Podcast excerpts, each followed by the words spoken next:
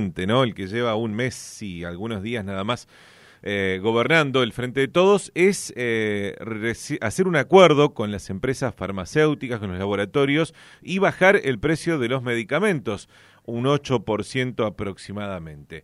Queremos saber, habiendo pasado ya algunas semanas, si esto eh, efectivamente se cumplió y por eso estamos en comunicación con el presidente del Colegio de Farmacéuticos de nuestra provincia, que es el señor Patricio Esquiavo. Patricio, buen día, ¿cómo anda?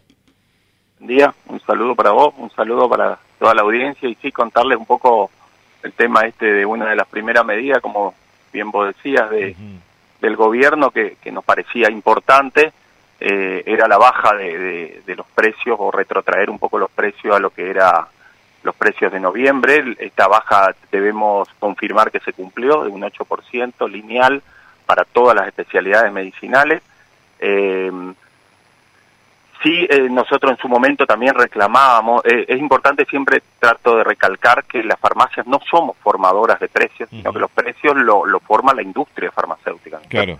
Y ellos son los que han este, han bajado en ese, en ese contexto el, el, el, 8%. Eh, para, para diferenciar, Patricio, no funciona la, la, farmacia, que si bien es un comercio, no funciona como, por ejemplo, un supermercado que puede agregarle poco más, poco menos, sino que ustedes tienen un precio establecido. Nosotros tenemos un precio establecido que es el que, que es un precio fijado por el Estado y bueno, ese precio es el que se respeta en las en, la, en las obras sociales, en las prepagas y le respetamos todas las farmacias de todo el país. que uno puede comprar en, Tierra del Fuego y va a tener el mismo precio que tiene acá, ¿no es cierto? Así que eso es importante recalcar y bueno, que han bajado un 8% y que se eh, estaba previsto que se mantenga esto hasta el 31 de enero. Eh, eh, nosotros en su momento ya salimos a decir que nos parecía importante la baja, obviamente, siempre la baja para que favorecer la accesibilidad del medicamento a la, a la población, pero sobre todo queríamos una estabilidad un poco más prolongada, digamos. Y eso eh, ahora se está empezando a tratar y bueno, esperemos que se dé una estabilidad un poco, un par de meses más, ¿no es cierto? Eh, no solo para la gente, sino para todos, porque me parece que es importante para todos, que todos los actores que estamos en el mercado farmacéutico, digamos, eh, es importante esta, esta, que se mantenga un poco los precios, ¿no es cierto? respecto a eso, también en su momento la industria que había salido a decir que con bombos y platillos que iba a, a, bajar este 8%, no lo ha, nos dijeron también que no iban a compensar ese 8% a la farmacia y todavía no lo han hecho. Ah, porque, la farmacia la farmacia pierde Nosotros habíamos adquirido un, un, volumen de medicamentos a un precio mayor que después lo tuvimos que dispensar a un precio mucho menor. Ah, Por esto que hablábamos antes, ¿no es cierto? Los precios están fijados ya. No es que nosotros podemos agarrar y, cargarle un poco más, digamos, ¿no? Así que eso también es importante recalcar que todavía no fuimos este, beneficiados también con esa baja del 8 que necesitamos que la industria no, nos responda, ¿no es cierto? Exacto. Así que bueno, así está la situación de la farmacia y bueno, eh, y hablando... en podemos decir que se cumplió, se cumplió la baja del 8% y bueno, eh, esperemos que se le dé una continuidad un poquito mayor. ¿no? Bueno, tengo entendido que está negociando para que también febrero tenga este, este, esta baja y ojalá sea más tiempo, por supuesto. Claro, eh, claro, esa era la idea, ¿no? Patricio, eh, hablando de, de, de, la cuestión dinero, ¿es verdad que también hay problemas con el PAMI que vienen atrasados en cuanto a los pagos? Estamos, estamos sí en una, en una situación de, de eh, digamos, hay una, hay un recambio de autoridades, ¿no es cierto? Es importante también recalcar esto que desde que se asumieron las nuevas autoridades no, no, eh, se empezaron a negociar de vuelta los, las deudas, ¿no es cierto? Y bueno, en esto generó que, se produzca un atraso. Y las farmacias hoy estamos viviendo una situación bastante delicada, podemos decir, por no decir muy complicada, que hace que, en muchos lugares las prestaciones estén restringidas.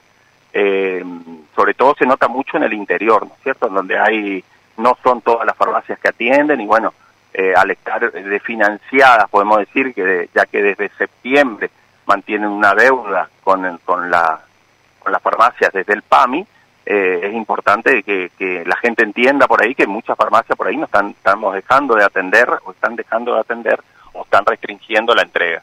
Eh, para ser más claro, digamos, la deuda es desde septiembre de, del 2019, ¿no es cierto?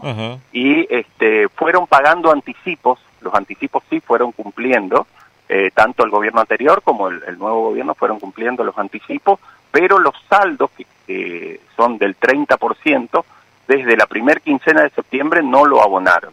Y bueno, eso es importante eh, aclararle y explicarle a la gente que, la farmacia, la verdad que muchas veces no es que no queremos atender, porque somos un servicio, somos un bien, eh, lo tomamos el medicamento como un bien social y queremos que, que, llegue a toda la población, pero muchas veces se ven afectadas económicamente y no se puede responder a, la, a las necesidades, ¿no es cierto? Recordemos que la cobertura de PAMI es una cobertura importante, es la mayoría de los casos es 100% y bueno, a veces la farmacia no podemos, eh, escuchaba un comentario de una de una paciente insulino dependiente del norte de la provincia que, decía justamente eso, que tenía una medicación de 20 mil pesos y que no podía conseguir en su zona la, la farmacia que lo que lo que le entregue esta medicación. Y bueno, es cierto, a veces, muchas veces la, la farmacia quedamos desfinanciada por este tema. Exacto. Eh, Patricio, ¿hay algún medicamento, alguna droga en especial que es restringida o cuando existen estos problemas se, se restringe en general la atención a los pacientes de PAMI? No, no, no es eh, por, por, digamos, por, por franja terapéutica, ¿no es cierto? Es por, es la atención justamente por problemas económicos, porque al, al haber un desfinanciamiento, o sea, no podemos cumplir con los compromisos, pues muchas veces eh, salen a decir, ah, pero ya cobraste prácticamente el costo del medicamento, sí, pero hay impuestos, hay personal, hay sueldo, hay aguinaldo, hay luz, hay montón de cosas que la farmacia debe cumplir y eso hace que, estemos realmente desfinanciadas y no tengamos, que estamos mirando los mostradores, los los estantes de la farmacia en muchos casos están vacíos, digamos, porque el movimiento es mucho y a veces no se puede llegar a reponer si uno no cobra las mm. prestaciones. Así que bueno, mm. en esa situación estamos hoy y, esperemos que, estamos este, estemos negociando cada vez más, estamos presionando, digamos, para ver si la industria entiende, si la industria, si el PAMI entiende esta situación y bueno, puede hacer frente a lo antes posible a esta situación para que podamos normalizar nuestra atención. Sería tarea de Luana Volnovich, que es la nueva titular de PAMI a nivel nacional. Es, exactamente, ella ella está ayer justo estaba estaba mirando unos tweets que puso y bueno, está haciéndose cargo, está comprometiéndose a, a ver el tema, pero no tenemos una fecha, nosotros necesitamos un cronograma específico en donde podamos decir, bueno, en tal fecha vamos a tener las prestaciones y así gestionar con la droguería los pagos, pero si no tenemos un cronograma específico es muy difícil. Y bueno, esperemos que, que, la nueva administradora de PAMI Nacional este, haga frente a esto y, pueda responder a las necesidades, porque la verdad que es bastante importante la situación y bueno, estamos en constante comunicación con todos los colegas y con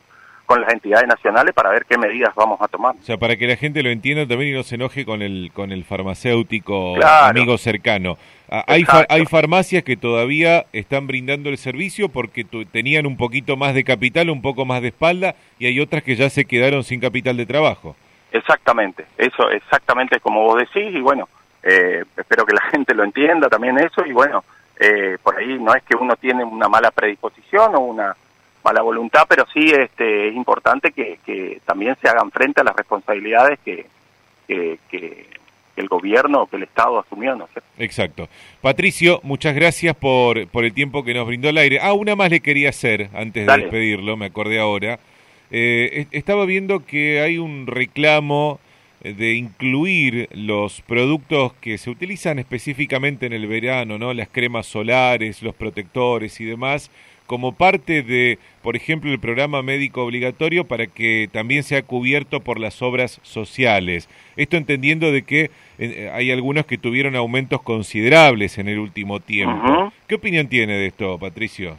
No, me parece bien, siempre y cuando se responda, porque me parece que hoy un protector solar de, un factor sobre todo importante, no, no los aceites bronceadores de factor bajo, lo que es de sino un protector, eso, un protector solar que puede evitar algún problema grave como ser un cáncer de piel, por ejemplo, me parece importante que se incluya dentro del PMO. Inclusive tenemos que hablar de que la obra social provincial nuestra ya está incluyendo algunos factores altos para y con cobertura del 50%, por ejemplo, que me parece importante. Así que, eh, como decimos siempre, siempre y cuando se hagan cargo después de, abonar las prestaciones, este, nosotros acompañaremos obviamente la medida. Y me parece importante que sí se incluya. ¿no? Gracias, Patricio. Hasta luego. Un abrazo a todos. Gracias a ustedes. Patricio Esquiavo, presidente del Colegio de Farmacéuticos de la provincia de Misiones.